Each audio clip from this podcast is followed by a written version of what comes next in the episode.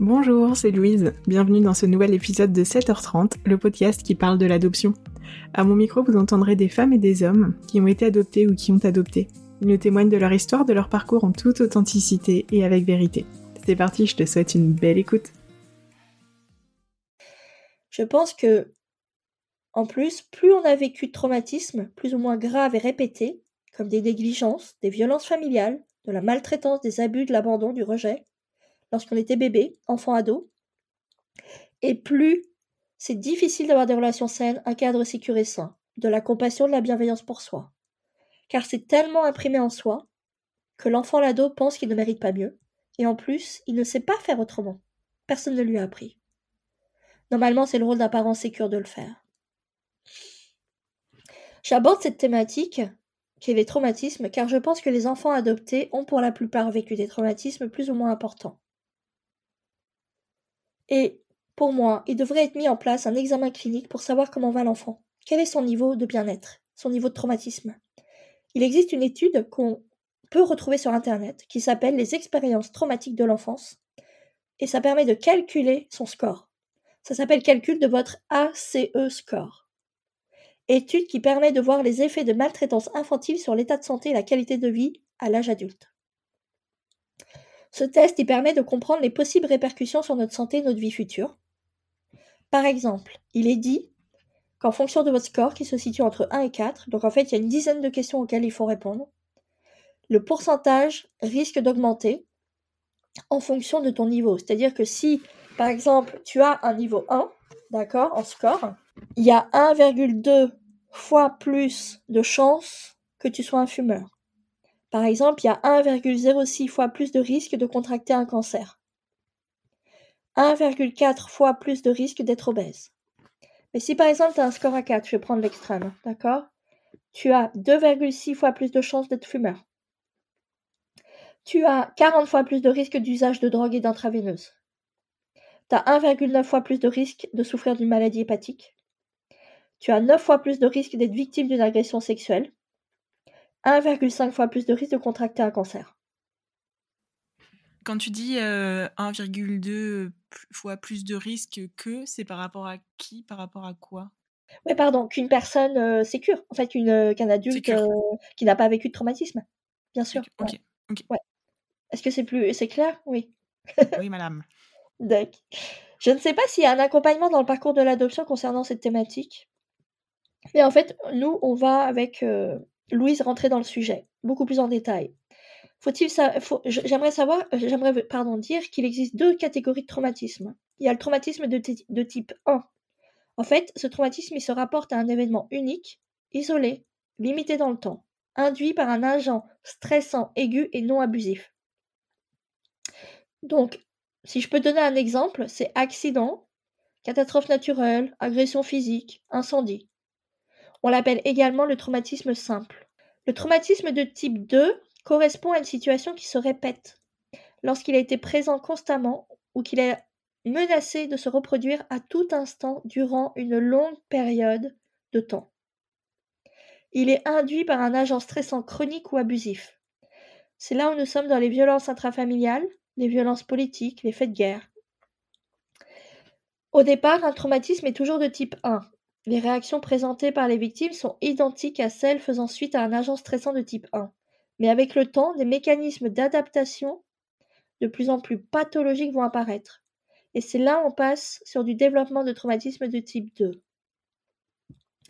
Il est important de ne pas confondre une personne dont la vie est émaillée de nombreux petits traumatismes de type 1 avec celle qui souffre de traumatisme de type 2. Les traumatismes induits par exemple par un abus sexuel ou par la torture sont assimilés au traumatisme de type 2, voire au traumatisme de type 3, même si l'agent stressant ne s'est présenté qu'une seule fois dans la vie de la personne.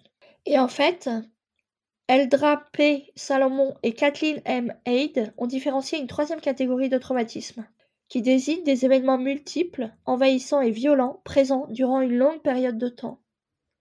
Ils sont induits par un agent stressant, chronique ou abusif, par exemple le camp des prisonniers de guerre, de concentration, la torture, l'exploitation sexuelle forcée, la violence, les abus sexuels intrafamiliaux, la maltraitance et la violence ordinaire au quotidien. Donc, euh, maintenant, nous allons voir les traumatismes complexes et traumatismes simples. Le traumatisme complexe est le résultat d'une victimisation chronique d'obligation de soumission à une personne ou un groupe de personnes. Dans ces situations, la victime est généralement captive pendant une période, même de courte durée, sous le contrôle de l'auteur des actes traumatogènes et incapable de lui échapper. Les traumatismes complexes sont à rapprocher des traumatismes de type 3.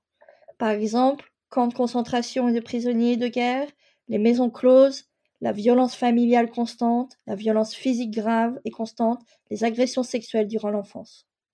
Et traumatisme direct et indirect, on parle de traumatisme direct lorsque la personne a été sujet, donc a subi, acteur, a provoqué volontairement ou involontairement, ou a été témoin de l'événement traumatique. Un traumatisme indirect, c'est un sujet, un enfant comme adulte, qui n'a pas subi de traumatisme direct, mais qui peut quand même présenter des troubles psychotraumatiques consécutifs au contact qu'il entretient avec une personne ou un groupe de personnes traumatisées. Dans ce cas, l'événement traumatique est la rencontre avec la personne traumatisée.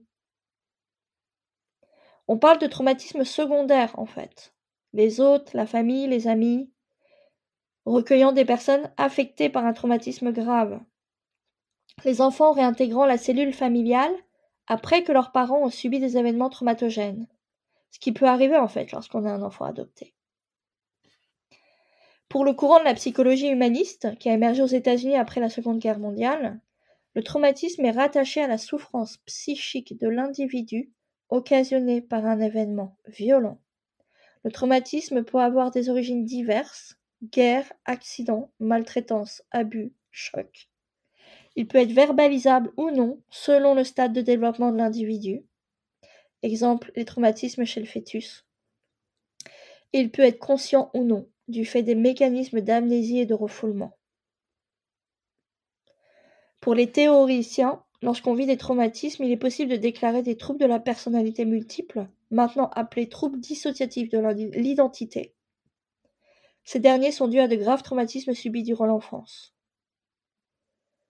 La dissociation est provoquée par ces traumatismes, car la personne se retrouve impuissante, paralysée par la douleur et la honte, et l'enfant n'aura d'autre recours que de se dissocier. L'événement traumatique du reste du psychisme. En fait, lorsqu'on se dissocie, on n'a pas de souvenir de ce qui s'est passé. Le cerveau déconnecte en fait l'information.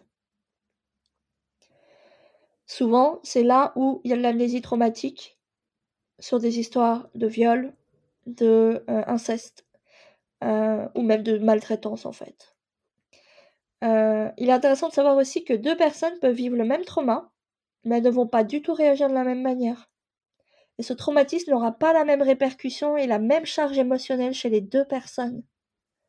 Faut savoir, et il est dit, que ce n'est pas l'événement qui nous traumatise, mais le fait d'avoir été seul à le vivre et ne pas avoir eu de personne à qui en parler. La personne a vécu un fort sentiment d'impuissance et de solitude intérieure, ponctuelle ou à répétition, et elle n'avait pas de lien social avec une autre personne pour l'exprimer et le raconter. Si je résume, il y a traumatisme quand c'est trop, trop tôt, trop vite. C'est trop pendant trop longtemps. Il n'y a pas assez pendant trop longtemps. Des airs affectifs, émotionnels. Le pouvoir a été pris à la personne ou au collectif. Les facteurs de stress dépassent les ressources disponibles chez la personne. Quand nos instincts primaires de protection sont détournés, il n'y a pas assez de temps, de place, de permission pour guérir. Un traumatisme peut être aussi un événement qui a été répété pendant des années, et on continue à porter sa charge émotionnelle. D'où souvent l'enfant intérieur qui peut se manifester dans notre vie sans qu'on puisse le stopper. Il n'a pas conscience que l'événement est terminé parce qu'il est souvent très jeune. J'aimerais dire aussi que dans les traumatismes qui se répètent, nous avons aussi comme catégorie une insuffisance affective de la part des parents peut se transformer en trauma. L'enfant qui n'est pas pris dans les bras, l'enfant qui est nié dans ce qu'il est. L'enfant qui est frappé, humilié, rabaissé. L'enfant qui n'a pas de lien social avec la personne qui l'aime. C'est-à-dire qu'un parent qui peut être dissocié ou un parent qui peut être fuyant, le lien va être beaucoup plus compliqué à créer. L'enfant qui a un parent qui est absent émotionnellement ou mentalement ou physiquement. L'enfant qui a un parent malade, un parent drogué, alcoolique, dépressif, un parent borderline, un pervers narcissique. Le parent qui ne répond pas aux besoins de l'enfant quand c'est nécessaire. On le verra un peu plus loin avec la pyramide de Maslow. Un parent qui ne répond pas aux besoins, aux limites et au rythme de l'enfant qui n'est pas considéré. Ce type d'événement, vu comme non traumatisant par la plupart des humains, sont en fin de compte traumatisants pour certains, car répétés dans le temps, souvent pendant plusieurs années. Les violences psychologiques et les carences affectives peuvent être aussi dévastatrices que les abus sexuels et les sévices. Ce type de traumatisme aura un impact sur la manière de voir les choses, de voir les adultes et les autres, le monde et soi, mais aussi sur sa propre valeur, son estime de soi, sa confiance en soi qui sera la base, ce que j'ai parlé un peu plus haut. Ça m'arrive d'entendre des adultes en séance me dire euh, Non, mais en fait, je l'ai mérité, euh, j'étais insupportable. Euh, mais non, c'est rien, c'est clair, ça m'a rendu plus fort. Mais la vérité, c'est que au fur et à mesure des séances, ce que je constate, c'est combien ils ont été atteints, en fait, par ça. Combien l'enfant qu'ils étaient était en souffrance de vivre ça. Et en fait, tant qu'ils ne vont pas aller regarder ça, ils ne s'en rendent pas compte, en fait de combien ça a impacté leur vie, combien leur système nerveux a dû se mettre en combat, en fuite ou être sidéré à chaque fois qu'ils ont vécu des événements violents.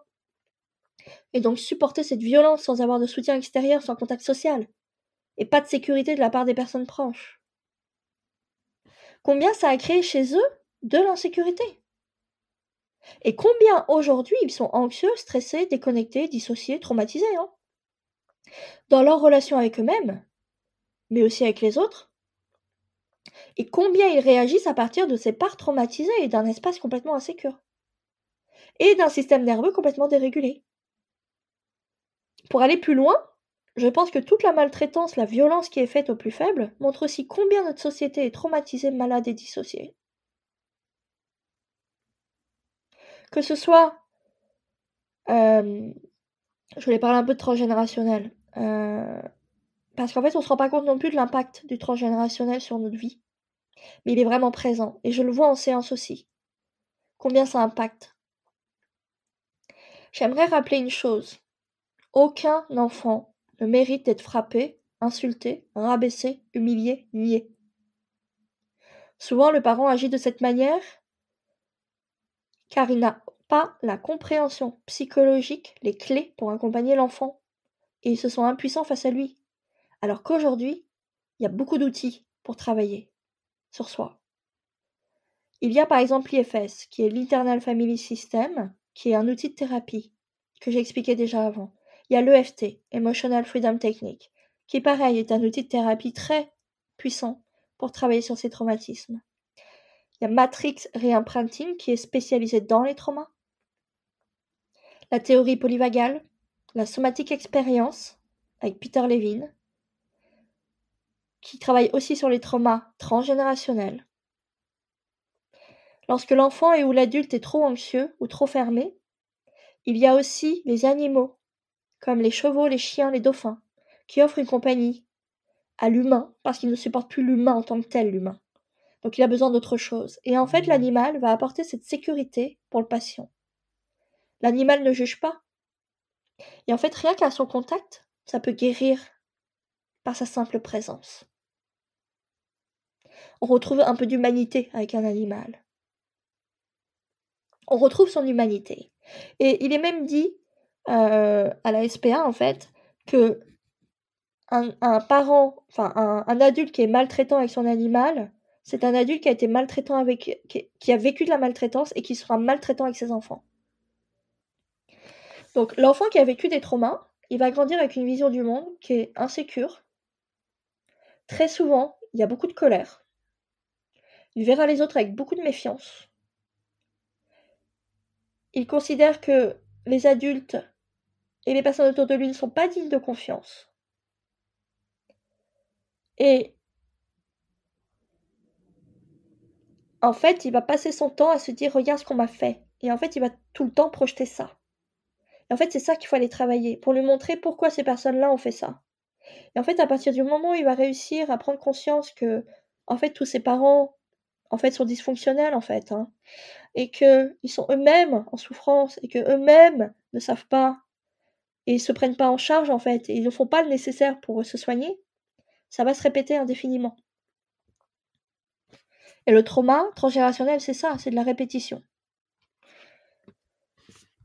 Il peut y avoir aussi de la honte, et c'est pour ça qu'on n'en parle pas. L'impact d'un traumatisme va jusqu'à accepter, et ça c'est hyper important de le savoir, des partenaires, des amis, des collègues qui vont être maltraitants avec nous. On pense qu'on ne mérite pas mieux, hein, pour la plupart des personnes. On va répéter les schémas, les comportements de nos parents, sans même nous en rendre compte. Il est souvent très dur, ils sont souvent très durs, intransigeants, dans le contrôle, en mode guerrier, il porte dans les empreintes génétiques cette énergie et ce traumatisme en fait. L'adulte qui a vécu de la maltraitance, de la violence, des abus n'ira pas vers les personnes qui peuvent l'aimer, mais vers des partenaires avec qui il va répéter la même chose. Puisque mes parents n'ont pas été des parents sécures, bienveillants, compatissants avec moi, comment je fais pour m'aimer? Je ne suis pas une bonne personne. Et pourquoi l'autre va m'aimer? Et inconsciemment, pourquoi je mérite d'être aimé par un partenaire qui est bon? Je préfère choisir une personne qui va continuer à valider mes croyances négatives et activer mon enfant intérieur en souffrance. C'est une question d'énergie aussi. J'attire ce que je, suis et non j'attire ce que je veux. C'est Einstein qui le dit très bien. Tout est énergie et c'est là tout ce qu'il y a à comprendre dans la vie. Aligne-toi à la fréquence de la réalité que tu souhaites et cette réalité se manifestera. Il ne peut en être autrement. Et voilà, c'est fini pour cet épisode. Si tu souhaites faire passer des messages ou réagir à cet échange, tu peux le faire sur le compte Instagram 7h30.podcast. Je me ferai un plaisir de les relayer à la personne qui vient d'échanger avec nous. D'ailleurs, si cet épisode t'a plu, je t'invite à en parler autour de toi et à mettre 5 étoiles et un commentaire si tu en as envie sur Apple Podcast. Ça permet de donner de la visibilité au podcast ainsi qu'à tous ces échanges. Et si tu as envie de partager ton histoire et ton parcours à ton tour, je t'invite à remplir le formulaire qui est en lien dans les notes de ce podcast. J'échangerai avec toi avec grand plaisir. En tout cas, d'ici là, je te dis à la semaine prochaine.